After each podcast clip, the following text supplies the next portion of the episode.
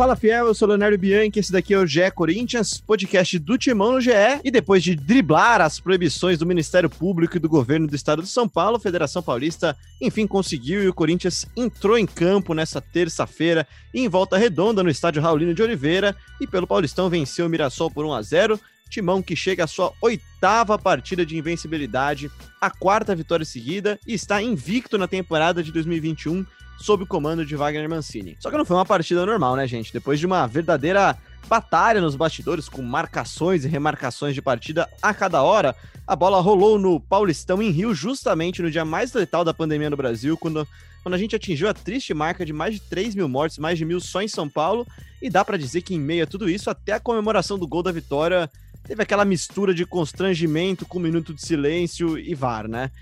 E tem mais isso porque também a CBF conseguiu dar o seu jeitinho. Na sexta-feira, o Corinthians volta a campo em Saquarema, no interior do Rio de Janeiro também, para enfrentar o Retrô, equipe de Pernambuco, pela Copa do Brasil. E para falar de tudo o que acontece dentro e fora de campo, eu tô com o time completo aqui, escalação recheada aqui com reforço da Aninha Canhedo, que volta ao GE Corinthians. Tudo bem, Aninha? Fala, Leozinho. Fala, Fiel. Mas não tem essa de volta ao GE Corinthians, não, viu? Nas últimas semanas estive presente em todos os programas. Quem estava ausente era o senhor. Portanto, que, que é isso? Já fake foi atacado. News. Ah, você estava suspensa na última partida só, ficou descansando, fazendo recondicionamento, tudo tranquilo, né? Eu, eu que passei um sei, mês aí sei. com aquela lesão muscular lá e não deu tempo de aparecer aqui. Fala aí, Cassucci, tudo certo? Tudo certo, Leozinho. Um abraço para você, para o Braga, para Ana, todo mundo que nos ouve. Já que a gente é, aboliu o termo oterana, talvez a gente possa usar o casarana, né? Ela só estava aprimorando o condicionamento é, se preparando para voltar com tudo no podcast. Hoje estamos com o time completo. Espero que um episódio com menos adrenalina, cara, porque o último foi aquela loucura, a gente gravando, tentando descobrir se ia ter jogo ou não. O episódio começou de um jeito, foi terminar de outro. É, hoje tem muita coisa para falar, mas eu espero que com menos emoções e menos reviravoltas, tá bom? Quem sabe faz ao vivo, né, Marcelo Braga? É isso aí, a gente foi montando o episódio durante o seu acontecimento. O Léo sempre faz um roteiro, né? Para a gente começar o podcast. Na última edição, o roteiro foi para o lixo nos primeiros cinco minutos, porque tudo foi mudando. Hoje a gente tem convidados, né? A gente entrevistou o Vinícius Delamore, o zagueiro formado na base do Corinthians e que joga no Retrô. Então, mais para frente aí nesse episódio, você vai ouvir o que ele fala sobre esse jogo e também o presidente do Retrô, o Laércio Guerra, uh, dirigente que está levando aí esse, esse, essa equipe nova de Pernambuco para sua primeira participação em Copa do Brasil. A gente vai ouvir um pouquinho para saber quem é esse adversário que o Corinthians vai enfrentar na próxima sexta-feira. Pois é, gente. Para começar o nosso papo, eu tô com uma sensação meio de copo meio cheio e meio vazio, Cassus. Eu não sei você. O Corinthians, nesse 2021, na temporada 2021, tem seis jogos, quatro vitórias, dois empates, está invicto, marcou nove gols e sofreu três. Tá bom, Cassucci? Tá bom nos resultados, é, não está bom é, no desempenho. Acho que o Corinthians ainda não, não pratica um futebol legal, embora eu tenha achado bacana, divertido até o jogo contra o Mirassol. Foi um jogo bem aberto e acho que principalmente por méritos do Mirassol, que é uma boa equipe, é, precisa caprichar um pouquinho mais na finalização. E se tivesse caprichado, talvez o Corinthians não tivesse tido tanta sorte. É, convenhamos que o Corinthians ontem só ganhou é, ali nos méritos do Cássio, que, que além de grandes defesas, pegou um pênalti nos acréscimos, e muito por conta da, da má pontaria do Mirassol, né? Que criou inúmeras chances, mas concluiu muito mal. É um Corinthians que tem a melhor campanha do Paulistão, incontestável, vem numa sequência invicta, não sofreu gol nos últimos três jogos, mas não dá para se iludir, né, cara? É, é, dá aquela impressão que se pegar um adversário um pouquinho melhor, a coisa vai ser diferente. Então, vamos com, vamos com calma com esse Corinthians, não dá para se empolgar por enquanto. Mas, Aninha, aí eu fico pensando, até vou puxar esse gancho aqui, porque eu vi no, o André Rizek falando disso no Seleção Sport TV dessa quarta-feira. O Corinthians estreou no campeonato contra o Red Bull Bragantino, equipe de Série A, depois pegou o Palmeiras, é verdade, o Palmeiras com um time mistão, um time B, mas é um clássico, um derby. Depois pega a Ponte Preta, que é uma equipe arrumada, digamos assim, né? Uma equipe tradicional do futebol paulista que joga a Série B. Agora enfrenta o Mirassol, que é uma equipe também arrumada, uma equipe que, que sonha um pouquinho mais alto, né? E agora vai tá indo para sua segunda partida na Copa do Brasil. É, os adversários eram fracos ou o Corinthians tem jogado para o gasto? Eu tô na dúvida ainda. É, Léo, eu acho que o Corinthians é aquela eterna discussão se o copo está meio cheio se o copo está meio vazio, né? Os resultados estão acontecendo, o Corinthians é o líder geral do Campeonato Paulista nesse momento, a gente está gravando agora é, é, quarta-feira, estou até perdida aqui no meio da semana, mas não sei, sabe o que me dá a impressão, Léo? Lembra aquela goleada que o time sofreu com o Palmeiras e vinha de uma sequência muito boa de resultados, né? Inclusive o resultado contra o Fluminense. Me dá sempre a impressão que vai acontecer isso está numa sequência boa de resultados, mas o desempenho não está 100%, a gente sabe que poderia estar tá muito melhor do que está de fato o desempenho, e aí quando chega com o adversário mais qualificado, é, pode sempre acontecer o que aconteceu com o Palmeiras, que acabou goleado, então é difícil a gente avaliar. Eu queria é, levantar já aqui uma discussão, né, porque ontem o Wagner Mancini foi para a coletiva, uma coletiva que inclusive acabou demorando bastante para ser publicada, eu e Cassus quase não dormimos ontem, esperando Wagner Mancini falar. Alô, é, comunicação um, do Corinthians, hein? Um abraço para a Jo, ela teve problemas com o Wi-Fi, essas coisas acontecem, mas a coletiva acabou demorando bastante, mas em uma das respostas o Mancini voltou a falar sobre a questão dos garotos da base, né? Foi questionado de novo, por que que usa tão pouco os meninos da base, se o plano nessa temporada era usar bastante. E aí ele voltou a falar de que os meninos ele tem que colocar devagar, que os meninos vão sentir.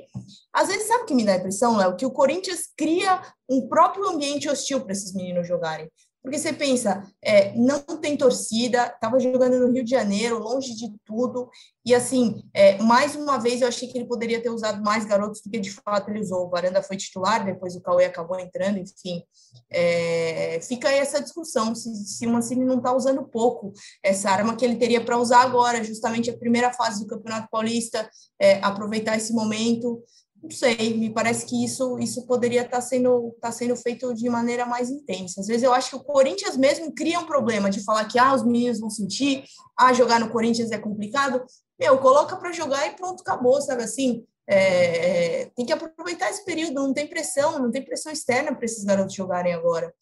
Primeira fase de Campeonato Paulista, não sei, me parece que, sei lá, às vezes que o Corinthians está criando um, um, um alto problema, uma barreira aí eu tô contigo nessa, se... Aninha. Tô contigo nessa, mas vamos ouvir o Mancini falando sobre isso, então, a resposta que a Ana disse agora, e aí depois a gente continua esse papo. Olha, as oportunidades elas estão sendo dadas aos garotos. Eu não posso de uma de uma maneira repentina fazer a entrada de vários garotos, porque eles vão sentir alguma dificuldade. Hoje eu vi o Cauê com muita dificuldade no jogo. Então nós estamos tentando ao longo desse tempo, amadurecer os jogadores. Então é importante que eles entrem, que eles façam parte. Eu vou é, é, citar o exemplo do Rodrigo, que oscilou nesses últimos jogos. Hoje ele fez um bom jogo, no início ainda um pouquinho distante daquilo que ele mesmo pode realizar, mas ao longo da partida ele acabou se recuperando. E outros atletas vão entrar na equipe e vão ter essa dificuldade. É, e sobre a outra pergunta, eu acho que quando você vence uma partida difícil, é, mostra que a sua estratégia foi certa. Né? Diante da, da, daquilo que foi visto, é óbvio que muita gente pode até me questionar pela entrada de A, B ou C, a ausência de outros, mas isso faz parte do futebol, isso faz parte do dia a dia, somos nós que estamos acompanhando diariamente os atletas. Né? Eu imaginava exatamente um jogo é, intenso. É, eu sabia que o nosso adversário de hoje exigiria bastante da gente. Se eu entro com meio campo, ou com meias, ou com atacantes de fragilidade na marcação, certamente a gente teria sofrido mais do que sofreu. Acho que o Corinthians foi competitivo. Ele melhorou muito o seu jogo na segunda etapa, teve oportunidades, o chute do Ramiro de fora da área na trave, algumas outras oportunidades, assim como o Mirassol também teve. É, nós fizemos um gol, vencemos a partida felizmente, então isso mostra que a escolha por esses atletas acabou sendo correta. Braga, eu assino o que a Ana falou, cara. Eu acho que o Corinthians acaba criando fantasmas maiores do que eles são, né? Se num jogo fora de casa, é, num outro estado, num, num campeonato paulista, na primeira fase, contra, com todo respeito, contra o Mirassol, o Corinthians não tem a coragem de lançar mais garotos fica difícil também saber quando que vai conseguir jogar, né? Vai jogar quando? Na, quando jogar na arena, com, quando voltar, se algum dia voltar a torcida num clássico. Acho que realmente, não sei se mais acelerada, mas assim, pelo menos durante os jogos, dar mais rodagem, colocar mais os meninos. Eu vi que o Cauê entrou mais uma vez, entrou, realmente entrou um pouco mais nervoso, mas é diferente você entrar e você começar jogando, né? E não é que quem tá no ataque tá jogando muito, né? Cara, sabe que em alguns episódios anteriores aí eu falei que tava frustrado também com essa utilização da base, com essa transformação. Até uma pessoa lá do Corinthians me mandou uma mensagem brincando, falou: "Pô, você se frustra muito rápido, cara" tá só começando o ano e tal. Mas é que eu realmente imaginava que o Corinthians já tivesse um processo mais avançado com os garotos. Agora, é, a gente não a gente não vê os treinos, né? A gente só vê o resultado final, que é o jogo. Eu concordo com o Mancini que o Cauê não entrou bem. O Cauê praticamente não acrescentou ao jogo. É, e que o Varanda tá oscilando, né? Ele foi titular pela sexta vez, mas ele fez muito pouco no jogo. Ele teve uma chance que ele recebe dentro da área na esquerda, é, dá um corte, bate pro gol e o, e o goleiro, o Muralha, acaba fazendo a defesa. Mas foi meio pouco, assim. O Varanda, nos últimos jogos, o recorte dele não é tão bom. Eu acho que se não fosse Varanda, a gente já estava criticando ele para ele sair do time. Como a gente fez com o Everaldo, com o Léo Natel, com o Mosquito em alguns momentos é que a gente está com uma, um pouco de paciência mais com a molecada, porque a gente quer dar essa paciência mais com a molecada, porque a gente quer que esses meninos deem certo. E acho que é exatamente por isso né? a frustração, né, Braga? Porque assim, a torcida também tem mais essa paciência. Não é só que acompanha o clube, a torcida tem mais paciência com esses meninos. Eu vejo direto gente falando, pô, cadê a chance pro Cauê? O menino Matheus Araújo, o Meia também tem mais gente aí pedindo passagem, querendo ter um espacinho, né? É, o Matheus não ficou nem no banco, o Vitinho tem ido pro banco, mas não tem entrado. O Xavier, a comissão técnica tem desconfianças sobre, sobre esse jogador, vê algumas deficiências, então não tem botado para jogar, também não está indo para o banco. É, talvez a comissão não esteja tão feliz com a molecada ali no dia a dia. É, isso é uma coisa que a gente ainda vai descobrir aí ao longo das semanas, de repente fazendo uma entrevista com o Mancini, que a gente tem buscado aí, uma entrevista exclusiva com o Mancini. Mas a minha impressão é que, de repente, é, dentro do CT, esses meninos não estão dando a resposta que, que a gente acha que eles dariam. Eu acho que um pouco dessa frustração tem, tem relação com o fato do torcedor ter imaginado que viria uma nova temporada e com novidades. E, e se já está definido que o Corinthians não vai fazer grandes contratações, não vai ter reforços, o torcedor imaginava que essas novidades poderiam vir da base. E o que a gente tem visto nessa, nesse começo de temporada é um Corinthians muito parecido com, com o da última temporada, né? Um Corinthians é, que, mesmo quando vence, não encanta, um Corinthians que é, tem dificuldades contra times até de um nível é, inferior, um Corinthians que não, não, é tão prazeroso de assistir, né? E acho que nisso está um pouco da decepção do torcedor.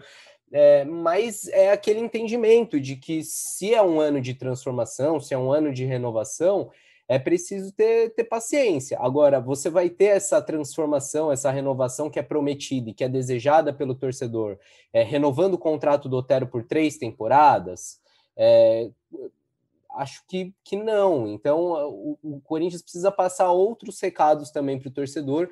Eu acho, entendo que o Campeonato Paulista seria sim uma boa oportunidade para lançar a molecada, mas para mim já está claro que não vai ser isso que o Wagner Mancini vai fazer, ou pelo menos não na quantidade que o torcedor gostaria de ver. Quer completar, Aninha? Eu vi que você já levantou o dedo aí. É, é isso, né? Acho que assim, é, o Braga falou, levantou uma questão importante. Talvez esses meninos não estejam entregando tanto. Não? A gente faz mais de um ano que a gente não pode assistir os treinamentos, e também quando a gente assistia, grande parte já era fechado é, só que aí o Mancini vai ter um problema bem sério, né?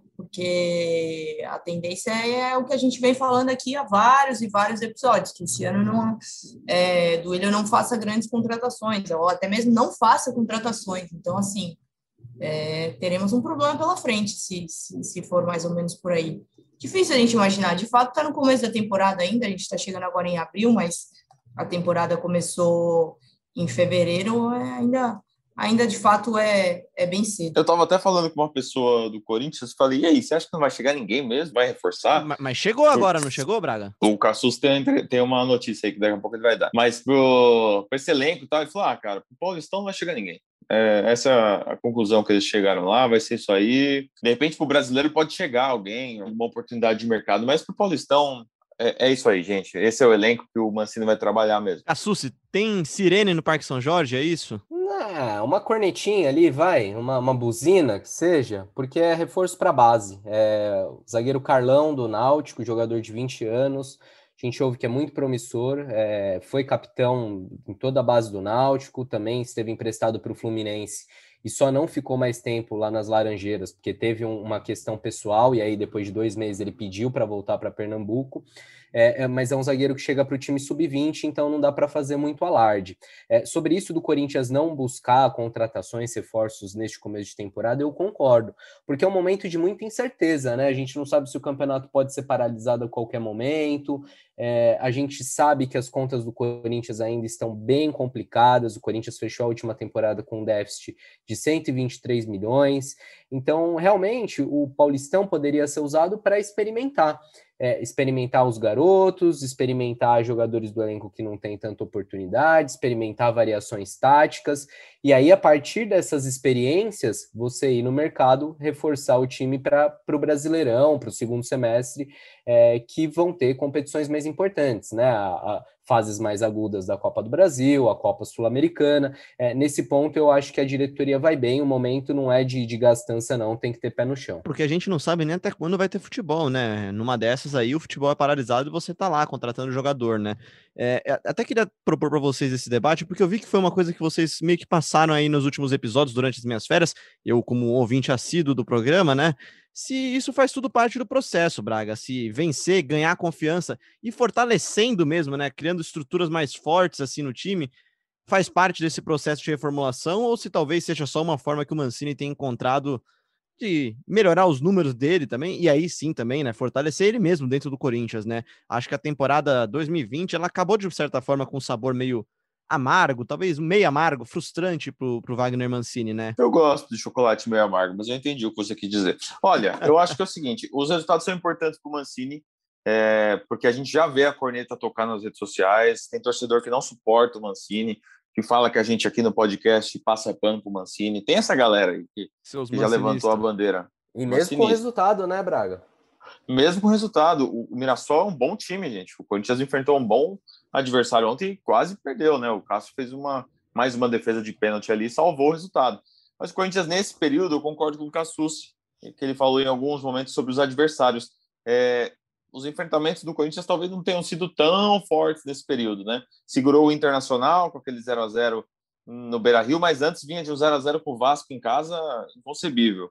Aí teve um, um 0 a 0 com o Bragantino, que é um bom time, um 2 a 2 com o Palmeiras reserva, aí ganha da Ponte, ganha de 1 a 0 do São Caetano, São Caetano horrível, né?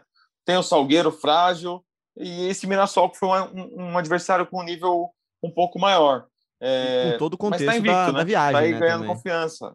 É, tá aí ganhando confiança. Os jogadores que estavam mal estão é, aos poucos se recuperando, um ou outro. Acho que o Ramiro tá bem, o Fagner tá num bom nível. Você viu o Mosquito entrando e voltando bem. Mas como o Cassus falou, o Otero tá é, está entrando num buraco nessa reta final de renovação do contrato.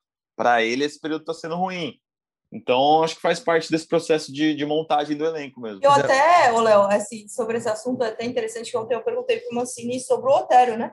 Porque recentemente a gente tinha dado aquela matéria das 20 cobranças de falta, e ontem o Otério teve mais uma chance de cobrar uma, pô, uma falta que estava muito bem posicionada ali, quase que frontal, perto da área, uma distância razoável e ele mandou a bola não passou nem da barreira, né? Diz o Mancini, até a gente pode separar esse trecho aí para para ouvir também da coletiva, trecho interessante, ele disse que o Otero é um jogador que ele mais conversa do elenco, por já ter aquela proximidade da época de Atlético Mineiro, mas também admitiu que o Otero, assim como o Casares e assim como outros jogadores, não estão entregando o máximo que podem, né? E aí as coisas começam a ficar em, em, questão de desempenho começam a ficar mais complicadas mesmo, né? A partir do momento que peças importantes é, têm jogado com frequência, mas o técnico sabe que elas não estão entregando 100%, aí realmente o desempenho também do time coletivo não vai ser 100%. Pois é, eu, me, eu particularmente me incomodei bastante com a atuação do Otero. Eu achei que foi uma partida muito abaixo do, do camisa 11 do Corinthians, né?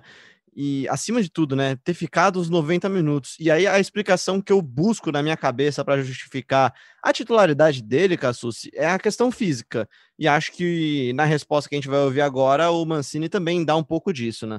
Olha, a gente tem o hábito de conversar muito com todos os atletas, né? E o Otero é um desses atletas, ele também foi meu atleta é, recentemente no, no Atlético Mineiro, então até por essa facilidade, eu falo muito com ele e ele vem é, extremamente dedicado nos treinamentos, batendo asfalto e tudo mais. Não tem acontecido no, no jogo os gols e a gente obviamente lamenta. Eu tenho tentado tirar dele o máximo possível e até desloquei, fazendo com que ele deixasse de jogar na extrema e viesse jogar no meio campo é, exatamente porque ele é um atleta competitivo e ele tem contribuído muito dentro daquilo que ele pode dar, mas está distante ainda do Otero que todos nós sabemos e do que ele é capaz de fazer. É, e nem se o Otero fizesse gol de falta, né? A gente muitas vezes fala, ah, o Otero ainda não fez gol de falta, mas mesmo que tivesse feito, ele não é um kicker, né? E com a bola rolando, ele está entregando muito pouco. Eu acho que o Otero penteia um pouco demais, segura um pouco demais a bola. É, às vezes que é, em lance que é para tocar de primeira, ele dá dois, três toques atrás do jogo. Ontem ele quase entregou um gol para o Mirassol dentro da área do Corinthians, tentou, é, em vez de dar o chutão, né, em vez de aliviar, ele tentou ali é, bater a bola em cima do adversário, não deu certo. Enfim, não me agrada o desempenho do Otero e não me agrada a insistência do Mancini com o Otero, porque assim, Faltou um volante outro dia, ele puxou o Otero. Precisou de um meia esquerda, ele recorreu ao Otero. Casares não está em forma física, o Otero foi o meia central. Por que não experimentar outros jogadores? Porque às vezes, quando você precisa de um ponto esquerdo, em vez do Otero, você não recorre ao, ao GP. Ou um volante, você busca um, um, garoto da base, que pode ser até o Xavier, pode ser. O Mandaca não está inscrito no Paulistão, né? Mas enfim. O próprio vai... Rony é, eu acho que com outros jogadores a paciência foi menor. Com o Luan, por exemplo, a paciência não está sendo tão grande. É, e, e, o Otero não, né? O Otero Mancini gosta muito, diz que o Otero oferece uma combatividade, um físico, embora não seja alto, o Mancini destaca até a impulsão do Otero. Enfim, é, não, não acho que se justifique essa insistência, mas é a visão do, do, do, do, treinador, é um homem de confiança dele, e foi isso que o Mancini falou nessa resposta que a Ana comentou. E mais um tema para o nosso debate ainda sobre Corinthians e Mirassol, Mirassol 0, Corinthians 1. É, Braga, o Corinthians melhorou defensivamente nas últimas partidas, porque são algumas partidas já sem sofrer gols, né? Só que, na verdade, quando o goleiro é melhor em campo, quer dizer que sua defesa talvez não esteja tão bem armada assim, não, né? É, eu não gostei da partida do Gemerson, acho que ele cometeu alguns vacilos. É, várias jogadas saíram pelo setor dele ali pelo lado direito, mas o Cássio acabou segurando as bolas que chegaram ao gol, teve o pênalti também, com muita felicidade, né? O Fábio Santos foi dar o carrinho, deixou o braço levantado. Mas é, é, às vezes você não joga perfeitamente, mas sai de campo sem tomar gol, e isso já já eleva o nível mental dos jogadores também. É mais um joguinho ali computado com a defesa zerada, então aos poucos acho que isso vai se ajustar. Não vejo mudanças de nome na defesa. Fagner, é, Gemerson, Gil e Fábio Santos acho que estão muito consolidados ali, assim como o Gabriel, é, como primeiro homem de meio campo, que acho que ele teve uma boa atuação contra o Mirassol. É, Bolão não, não dele pro ser... gol, hein?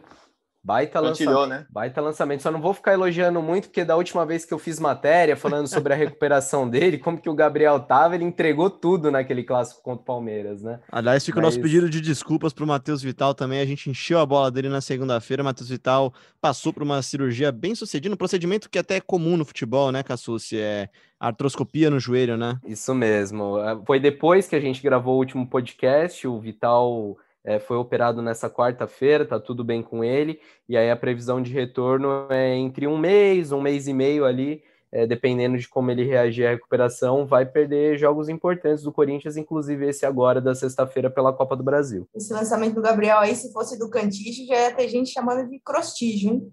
Ah, o fandom do Cantijo é impressionante, cara. Eu gosto do Cantijo, mas é, o fandom dele é impressionante. Se fosse pro Big Brother, o Cantijo ia ter a votação expressiva. Para fechar o nosso papo sobre Mirassol e Corinthians, mais uma boa partida, na minha visão, do Gustavo Mosquito, Anny. É, achei que ele, ele tem sido, pelo lado direito, ao lado do Fagner, uma peça importante de escape pro Corinthians. E aí, de novo, né? Há um tempo atrás a gente já tinha falado que ele tinha sido a melhor solução que o Corinthians tinha encontrado pro lado de campo acho que dá para cravar hoje, né? Nos últimos 13 meses, vai, na última e nessa temporada, talvez ele seja a melhor opção de lado do Corinthians até agora. É, eu, eu gosto do, do Mosquito porque ele não é um jogador que fica preso ali na ponta, né? Ele consegue se movimentar. E ontem, por exemplo, é, ele estava bem posicionado na área. Então, assim, é um jogador interessante, né? Voltou, parece que voltou bem da lesão, tá bem fisicamente. é, certamente é um jogador que a, gente pode pensar que as coisas vão, ele vai conseguir equilibrar as coisas com essa ausência do Matheus Vital, né? O Matheus Vital de quatro a seis semanas a recuperação, ou seja, é um tempo longo que o Corinthians vai ficar aí se os jogos de fato continuarem a rolar, sabe-se Deus onde, no Rio de Janeiro ou sei lá onde, que a federação pretende mandar esses jogos, mas se os jogos continuarem a acontecer, o Corinthians vai ficar um tempo sem o Matheus Vital, e aí a gente pode pensar que, que o, o, Gustavo Mosquito pode equilibrar um pouquinho isso, porque vive uma fase é, bem interessante, e ontem foi assim, é um jogador que eu tenho gostado das atuações, não. ficou um tempo fora, está de volta, acho que certamente vai seguir aí no time titular. E depois de todo esse auê do Paulistão, né, de toda essa guerra de bastidores, até o momento a informação que temos é que a CBF também vai conseguir dar o seu jeitinho e vai levar Corinthians e Retrô de Pernambuco para Saquarema, no interior do Rio de Janeiro, na próxima sexta-feira, às 21h30. E para falar sobre essa partida, antes de falar do Corinthians, a gente trouxe aqui um convidado especial, o presidente do Retrô, Laércio Guerra, que vai falar um pouquinho para a gente sobre a jovem equipe de Pernambuco, é fundada em 2016, né, Laércio? Bem-vindo ao GE Corinthians, obrigado por falar com a gente. É, Bem-vindo aí também, obrigado. Para mim é um prazer né, estar tá falando com vocês. Mas eu queria, queria é, ratificar aí e apoiar em 100% a decisão do presidente Caboclo, Caboclo né, da, da Federação, da Confederação Brasileira, porque eu sou desses a favor de que o futebol não pode parar. Somente aqui no Nordeste, a gente que tem uma, né, uma, uma ideia muito clara do futebol que a gente chama do futebol raiz, tem muita gente dependendo do futebol. Eu estou aí no futebol há três anos como clube profissional tenho alguns negócios em outras áreas, mas eu posso garantir para vocês que dos negócios que tenho, o futebol é o mais seguro hoje para se trabalhar. Então, eu queria, antes de mais nada, apoiar aí né, o presidente da CBF, que está sendo um cara que está lutando aí para manter o futebol brasileiro, porque a gente sabe que se o futebol parar, para muita gente né, de trabalhar e tem muita gente precisando disso. Sobre o retrô, estamos aí, 100%. Para a gente é um prazer poder jogar contra o Corinthians. Eu digo sempre que o Corinthians é o nosso, se não maior, um dos maiores parceiros hoje do retrô. Foi o primeiro clube no Brasil que descobriu o retrô, né? Antes da gente estar tá começando o trabalho de base, o Corinthians já mandou emissários aqui para conhecer o projeto, né? Para tentar captar atletas. Então, para a gente vai ser um prazer e uma honra muito grande poder jogar contra o Corinthians. Presidente, a gente viu algumas imagens do CT de vocês, né? Eu até conversei com o Delamore, o zagueiro que é formado no Corinthians, ele elogiou bastante a estrutura. É, conta um pouquinho dessa ideia, de onde veio é, essa ideia de fazer o retrô, de onde vieram os recursos para vocês montarem um, um CT tão é, moderno? Muito boa pergunta, até porque eu, como ex-torcedor e dirigente do esporte, tem muito papagaio de auditório e picareta por aí falando que isso aqui veio do esporte. Não tem absolutamente nada a ver. Eu sou empresário da área da educação, tenho alguns negócios em outras áreas, né, na área de construção. Então, eu sempre tive um, um sonho de montar um projeto social. O Retro ele vem como um, um projeto social que eu montei há cinco anos atrás. E aí o negócio foi tomando vulto, foi crescendo. E, e eu sempre gosto e primo por fazer coisas com a qualidade grande. Tinha uma área aqui de 16 hectares, que são 160 mil metros quadrados, que eu ia fazer um condomínio aqui na região metropolitana do Recife. E me envolvi com futebol, gostei e fiz, ó, vou fazer o maior centro de treinamento hoje do Norte Nordeste, né? Tô com 44 anos, né? Quero poder viver mais o futebol, que é uma coisa que eu gosto, que eu amo desde de criança. E aí fiz, eu também entendendo que é uma, uma oportunidade, né, de mercado, porque você tem um futebol brasileiro hoje aí com carência né, nessa área de formação de atletas, principalmente aqui no Norte Nordeste. Então a gente montou o centro de treinamento, né, o maior investimento de futebol de base do Brasil hoje, um investimento de mais de 40 milhões de reais. Mas os recursos todos já eh, vieram da, dos meus negócios particulares, principalmente da universidade que tenho.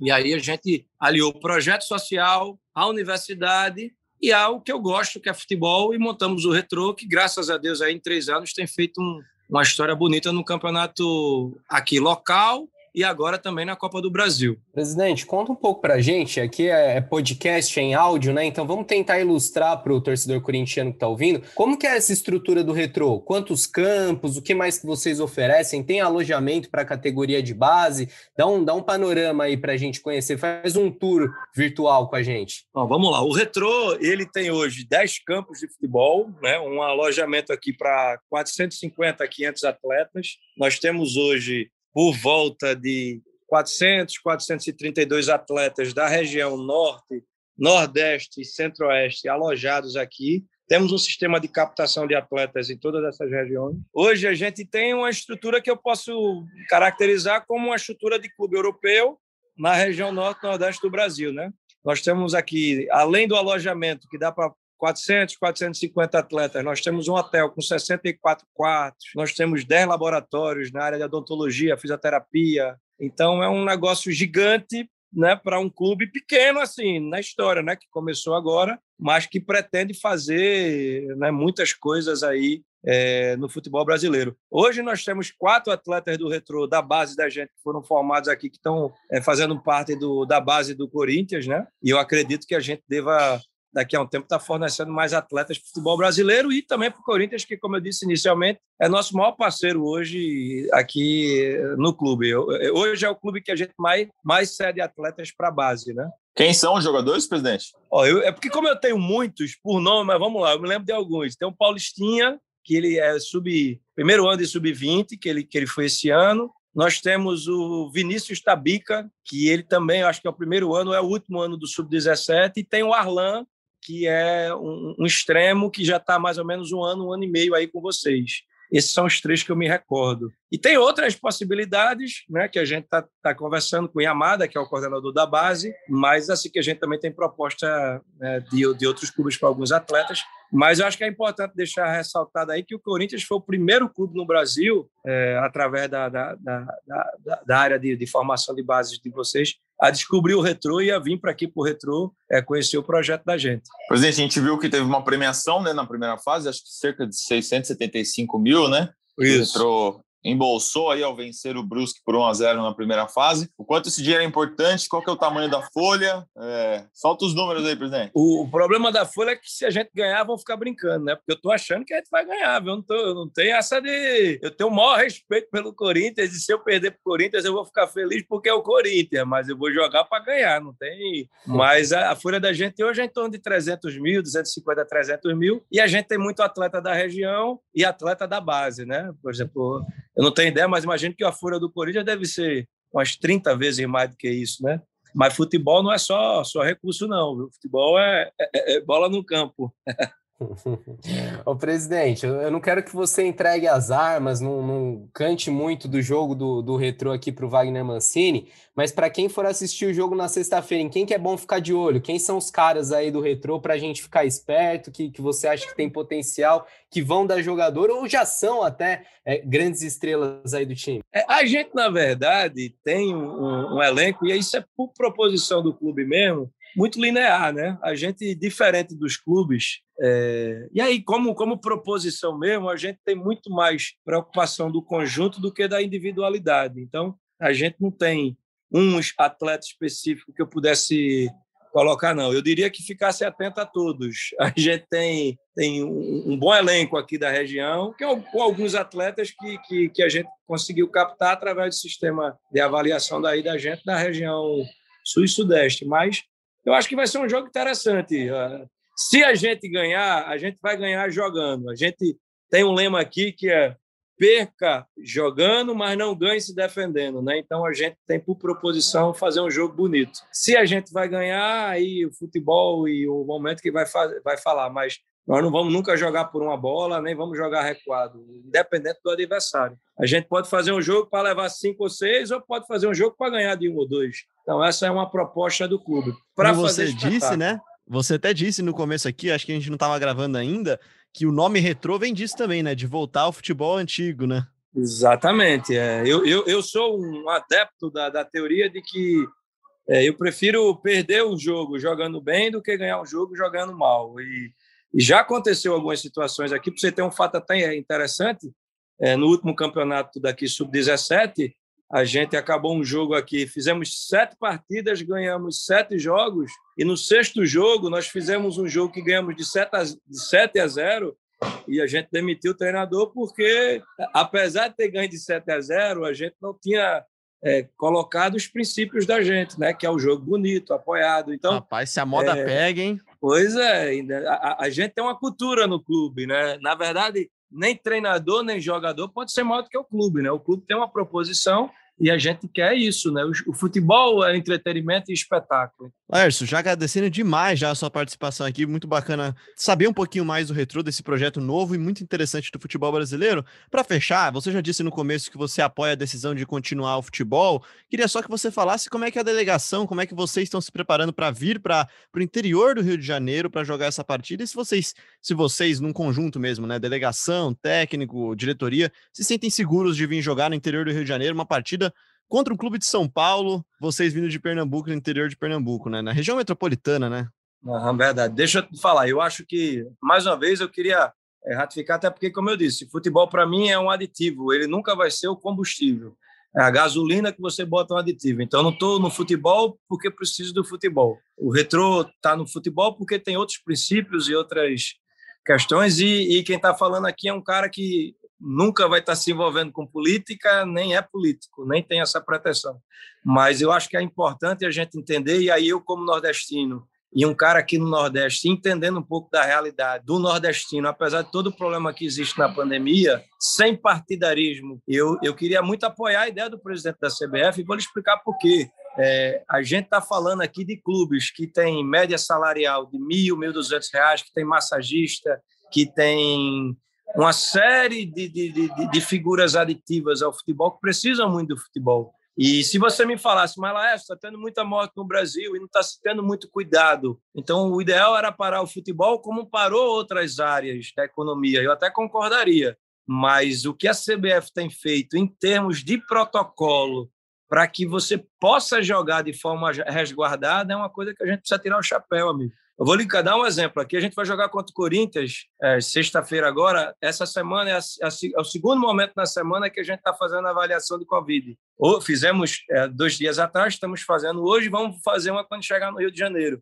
Então, é, é um negócio extremamente seguro, é, já até plagiando o, o, o, o, treinador do Atlético Mineiro, Lisca, maluco, né, que abriu a boca para falar que é, deveria parar o futebol. É um maluco daquele, porque é por isso que é maluco, né? O nome dele é Lisca Doido, né? Que é um cara que há bem pouco tempo estava aí comemorando com o Atlético, é, com o América Mineiro a classificação, vai para a televisão falar que o futebol deveria parar porque ele está perdendo amigos. Isso é um maluco, me perdoe a sinceridade, até um cretino, um cara desse, né, que abre a boca para falar um negócio desse, fazendo política num negócio difícil como esse. Futebol, amigo, é o negócio mais seguro de todos os negócios que a gente tem hoje. Parabéns para o Renato Gaúcho, que foi um dos poucos treinadores que defenderam o futebol. E aqui está um presidente de um clube novo defendendo o futebol da forma como está sendo feita, tá? Então não faz sentido algum você parar o futebol por conta disso.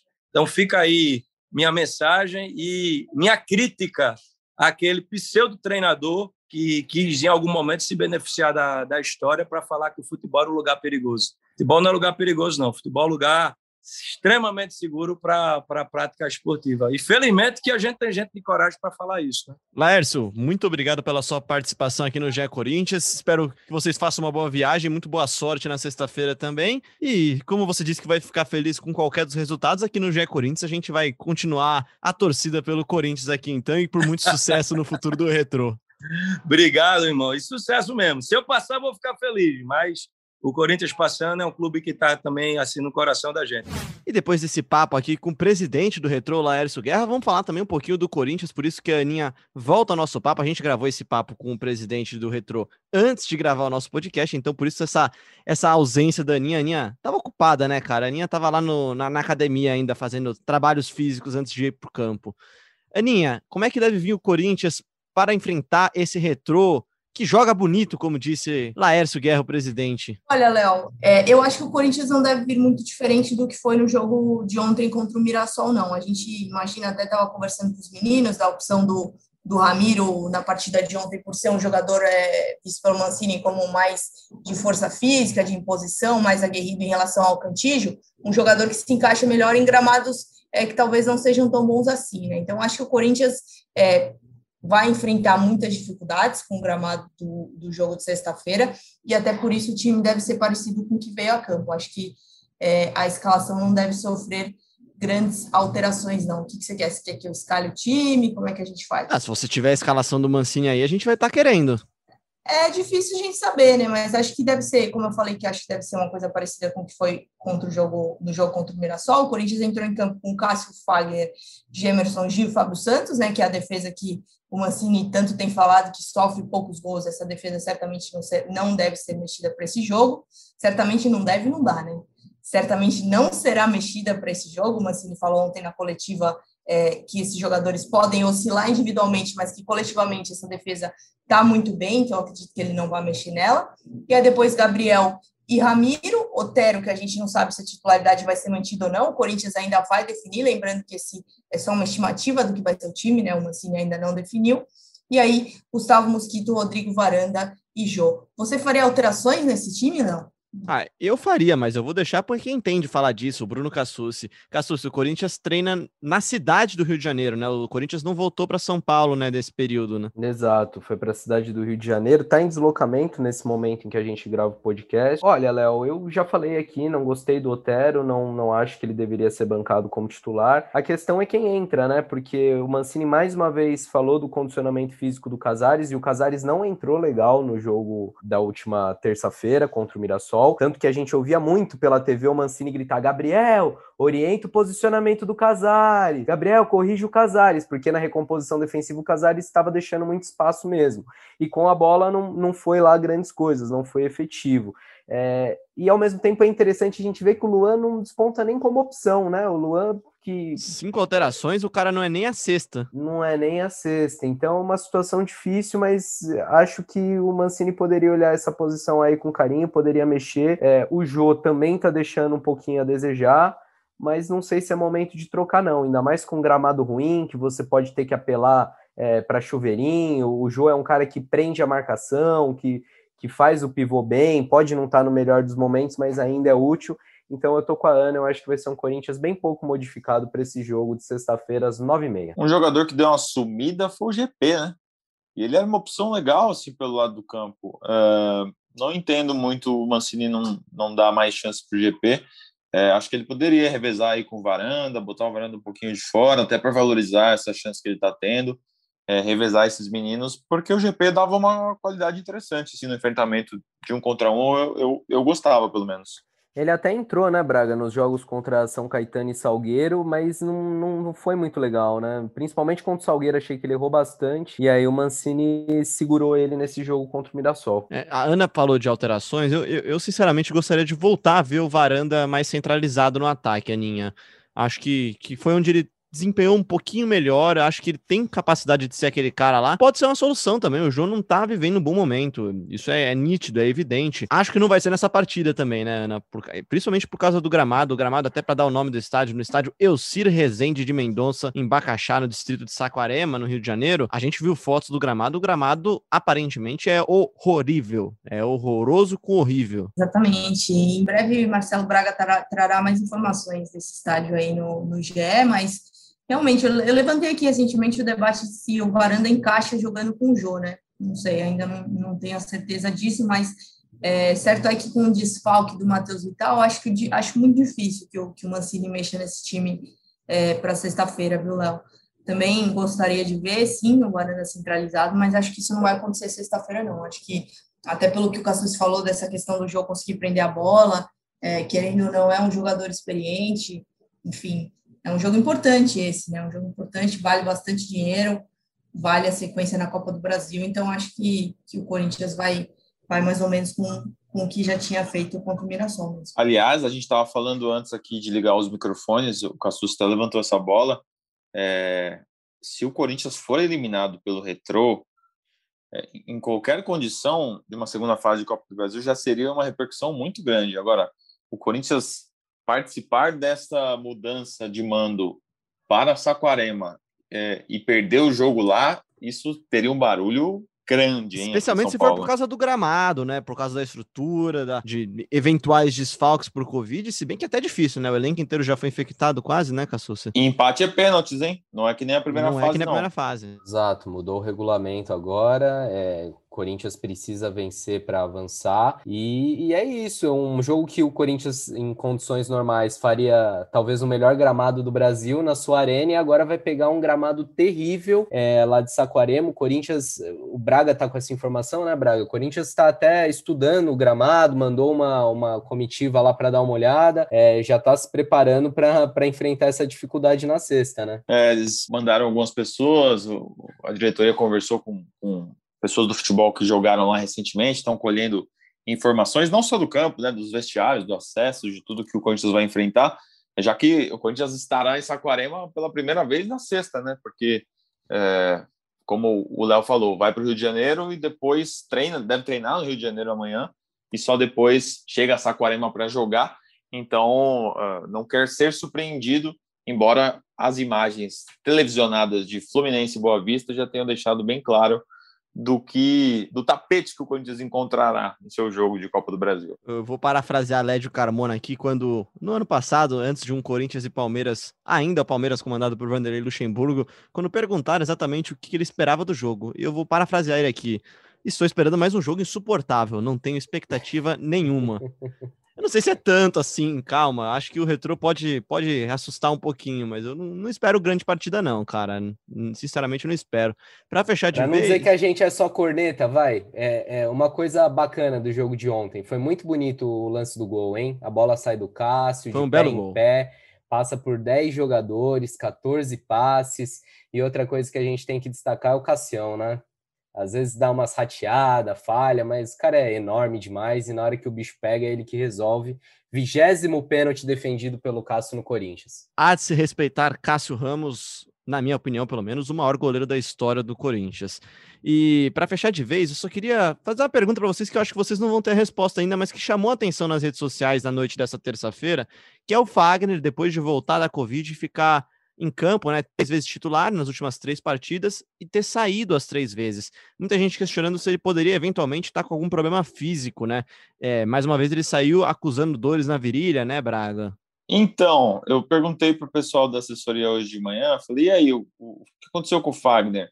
Aí ele falou, ó, parece que ele levou uma bolada num lugar em que, em que dói. Hum, entendi. Aí eu falei, então não preocupa, né? Talvez só a esposa dele o resto do time não está não tá preocupado. Então, a princípio.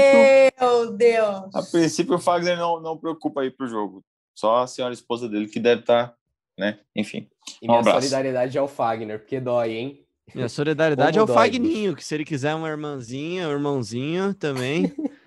Fagninho. E para fechar de vez o nosso podcast, vamos ouvir então o papo que o Marcelo Braga teve com o Vinícius Delamore, zagueiro formado pelo Corinthians que tá jogando, adivinha onde? No Retrô. Ele conta uma experiência bem bacana que ele teve, especialmente com o Adenor Leonardo Bach, o Tite. Parece que leva uma bronca do homem. Vamos ver aqui o que ele falou. Adversário do Corinthians nessa sexta-feira pela Copa do Brasil, o Retrô tem um jogador velho conhecido aí do Timão, que conhece o Corinthians muito bem, aliás, né? Mais até do que o Retrô, porque o Retrô tem só três jogos e pelo Corinthians foi uma história longa aí nas categorias de base. Vinícius Delamore, obrigado por falar com a gente. Eu que agradeço a oportunidade. É, como você disse, um jogo importantíssimo para a gente. É, desde que a gente conheceu o adversário, né, que era o Corinthians, a gente já vem estudando bastante eles. Eu, particularmente, a gente conversou com a comissão. É, individual, eu conheço alguns atletas que estão lá, né, que a minha passagem já tem um tempinho por lá, mas a gente já, o Corinthians é o Corinthians, todo mundo já sabe característica de jogo, não é muito difícil, só você buscar na internet hoje em dia, que já é mesmo jogos, jogos e, e etc. Então, desde que a gente soube que o adversário do Corinthians, vem estudando bastante. E por eu ter passado lá, acho que algumas coisinhas ou outras eu tô podendo ajudar. Falei dos seus três jogos, você está há quanto tempo já no Retro? Eu cheguei no começo do ano, no início da temporada, me apresentei aqui dia 4 de janeiro. E que clube é esse? É um clube novo, né? Foi fundado em 2016. É, imagino que seja tudo novinho aí no CT, né? Muito, muita estrutura aqui é fantástica é um clube formador, né? Que pegaram agora o, aquele negócio da CBF de clube formador, então é um clube fantástico, cara, desde a categoria de base até o profissional, uma estrutura que, que eles investiram não só dinheiro, mas no, no, no, nos profissionais, é, em tudo. Uma coisa que é difícil você ver no futebol hoje em dia, em clubes grandes, e, e assim, é uma coisa que eles se inspiraram mesmo em clube de fora, sabe? Clube da Europa, em hotel, é, campo. Tem aqui, se não me engano, tem oito campos no, no CT. É uma estrutura muito boa. É um clube que eu acho que tende a crescer muito né, no decorrer dos anos aí. E é um time que faz sua primeira participação na Copa do Brasil, né? Como é que esse duelo tem sido encarado aí? O que, que tem sido passado para vocês? Vocês consideram aí azarões? Corinthians tem esse favoritismo na partida? Como é que vocês estão vendo o jogo? A gente sabe que o favoritismo é do Corinthians, né? Mas eu acredito que desde o primeiro jogo o favoritismo também era do Brusque. E da mesma forma a gente estudou a equipe do Brusque, sabia como eles iam entrar em campo, então hoje a gente costuma ouvir dizer que o futebol está um pouco igualado, né? tanto na maneira de jogar eh, e tudo mais. Então, assim, a gente procurou estudar e saber o que a gente estava enfrentando, né? E o Corinthians não é da mesma forma. A gente respeita, sabe o tamanho da camisa, é, sabemos que o favoritismo está totalmente do lado deles, mas a gente vai entrar de igual para igual. Não queremos o favoritismo, nada disso, né? Mas com certeza vamos entrar para ganhar. Você foi campeão da Copa São Paulo em 2017, é, naquela geração do Pedrinho, né? Que foi o jogador que mais se destacou naquela, naquele time. Tinha o Marquinhos, que também disputou o último Brasileirão aí pelo esporte. O é, que, que aconteceu na sua trajetória para você não ter chegado ao profissional do Corinthians? Qual é a sua avaliação? É, eu acredito que o futebol é feito de oportunidades, né? Desde quando eu estava no Corinthians, eu acho que a zaga era, era um ponto, acho que chave naquele time, né? É, eu subi, na, na, nos primeiros anos que eu subi, a zaga era era Gil e Felipe, então assim, algo que você não pode nem contestar muito, né? No ano seguinte já foi é, Balbuena e Pablo, e assim por diante. Então acho que é, a falta de oportunidade também e a minha vontade de jogar, eu acho que meio que não, não se casaram no Corinthians e eu procurei outras oportunidades, né? Empréstimo para estar tá jogando. Então eu, eu acredito que a falta de oportunidade mesmo, mas não a vontade ou sei lá, outras coisas. Acho que só a oportunidade mesmo que faltou. Você passou por empréstimos, né? Fortaleza, Londrina. quais foram as suas melhores experiências aí nesse período? Ah, acredito que no Fortaleza foi uma das melhores, porque foi meu primeiro empréstimo. É, eu era ainda muito novo, não, não tinha acabado de subir profissional, né? Não tinha aquela, acho que aquela experiência toda de, de torcida, de tudo mais, e já ir para um time que hoje em dia vocês veem a, a grandeza que é o Fortaleza, eu acho que foi uma experiência muito boa e na, na fase que Fortaleza estava ainda, né, muito tempo na, na Série C e tudo mais, e conseguir subir o time, hoje o time está na Série A, então foi uma experiência que, assim, eu sou muito grato Fortaleza por, por ter dado essa oportunidade, e sem dúvida foi uma a experiência que eu tive melhor, assim, de, Claro que outras também, até mesmo aqui no retrô, de, de, de, estrutura e tudo mais, tenho certeza que ainda vamos vou ter experiências muito boas aqui. Você chegou a participar desse projeto Sub-23 do Corinthians, né? Mas bem no, no, início ali, né? As coisas ainda estavam sendo montadas, vários problemas estruturais naquele momento. Como é que você avaliou essa experiência? Olha, tem tudo para dar certo, né? Por conta até das, das competições que hoje vem tendo no, no Sub-23, o Brasileirão de Aspirantes. É, uma época eles entraram na Copa Paulista, então são campeonatos que dá visibilidade para o jogador. E eles costumavam dizer, até mesmo numa conversa com, com o treinador, com o Coelho naquela época, ele mesmo sabia que, assim, para quem é defensor, para quem é, joga mais para trás, é difícil você subir e se firmar no profissional, sabe? Por conta desse negócio de confiança, tudo e aquele sub-23 era bom porque a gente jogou contra equipes boas, sabe? Para dar uma visibilidade maior na Copa Paulista, no Brasileirão.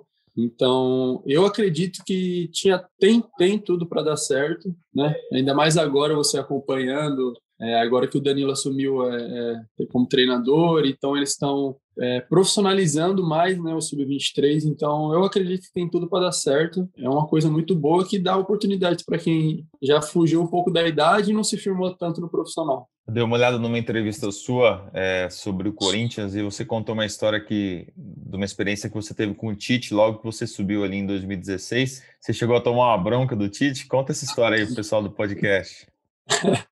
Logo que eu subi, teve uma preleção para o jogo, né? As preleções dele era muito boa, cara. Era, era, coisa, tipo, todo mundo ficava mesmo vidrado, sabe? Olhando. E, mas era, pô, era logo cedo. Tinha acabado de chegar na sala de preleção tal, na reunião lá, ele passando, não sei se eu passando o vídeo, não sei o que do jogo, a estrutura do time. Blá, blá. Aí eu peguei, mas na inocência, sabe? Eu peguei e dei aquela bocejada aqui, abri a boca, nem coloquei a mão na boca, né? E ele, pum, olhou bem para mim na hora. eu sentado na frente aqui, né? Ele já deu. Tá com sono, Delamore? Aí ele já deu um esporro já. Na verdade, ele falou isso. Ele falou assim: é, a gente não pode estar desligado no jogo, é, entrar com sono, igual o Delamore tá aqui, né, Delamore? Tá bocejando, parece que você tá com sono. Você chegando ali, né? Pô, nossa, eu chegando, eu tava com uma, nossa, eu com uma vergonha, cara. Aí todo mundo olhou para mim assim, ó. Todo mundo olhou com aquela cara querendo dar risada e eu com a cara toda sem graça, sem saber onde enfiar. Eu já Desculpa, senhor. Aí nunca mais ali foi esse vídeo de experiência. Eu nunca mais bolsei de lugar nenhum. Lugar nenhum. Muito bom. Valeu, Dona More. Ó, sexta-feira, para o Retrô passar pelo Corinthians, tem que estar tá ligado, hein? Não pode estar tá no sono. Jogo, jogo grande, né? não, você já vou dormir bem, já tomar um energético do jogo, o jogo vai ser à noite, já vou entrar ligado já. Valeu, obrigado pela participação aí, velho. Eu que agradeço. Valeu. É isso, então tá aí o Dela. Já tomou uma chamada dessa na aula, Cassus? Você tá dormindo, cochilando, cochilando não, vai, mas dá aquela bocejada, o professor pergunta se a aula tá chata, se, se quer que ele dê espaço pra você dormir. Dá, dá vergonha quando acontece isso, né? É um clássico, né? O pior é quando o professor pergunta o que, que ele acabou de explicar. Você pode me falar o que, que eu acabei de explicar? E aí você fica, é, hum, hum, então. Aí manda um boa tarde a todos. Batata.